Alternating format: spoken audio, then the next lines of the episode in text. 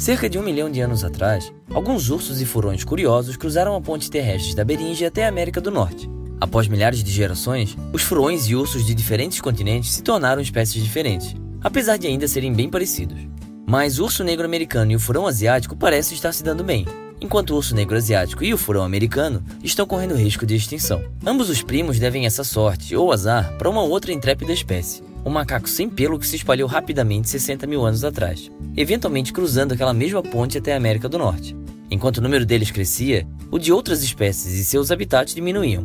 E para todo lugar que eles iam, o grande cérebro humano ajudava a desenvolver ferramentas que garantiam sucesso e sobrevivência, mas também um monte de ideias malucas sobre esses novos animais que eles encontravam. Na Ásia, por algum motivo as pessoas chegaram à errada conclusão de que a bile dos ursos ajudava a curar doenças, e passaram a matar e aprisionar ursos para usar a sua vesícula, o que eles ainda fazem até hoje.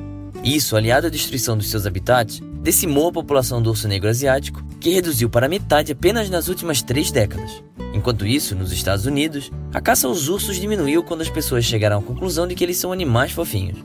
Outro fenômeno mais recente é a rápida mudança dos norte-americanos de zonas rurais para áreas urbanas. As novas árvores e florestas resultantes da ausência de pessoas são lares perfeitos para os ursos. Isso é algo tão bom que hoje existem o dobro de ursos negros nas florestas dos Estados Unidos do que quando os colonizadores europeus chegaram, 500 anos atrás. Já o furão norte-americano não foi tão sortudo.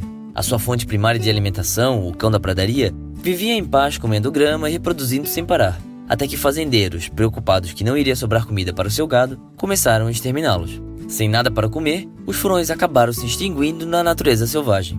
Os furões asiáticos, por outro lado, têm uma fonte de alimentação preferida que os humanos ainda não conseguiram exterminar, então eles prosperam em boa parte da Europa e da Ásia. No fim, não é como se o furão asiático e o urso negro americano são melhores espécies do que seus primos, o que quer que isso signifique. Eles só deram a sorte de que seus vizinhos humanos não acabaram com o que enche sua barriga ou a esvaziou até não poder mais. Esse foi o Minuto da Terra. Se você gostou desse vídeo, clique em gostei e compartilhe com seus amigos. Até semana que vem!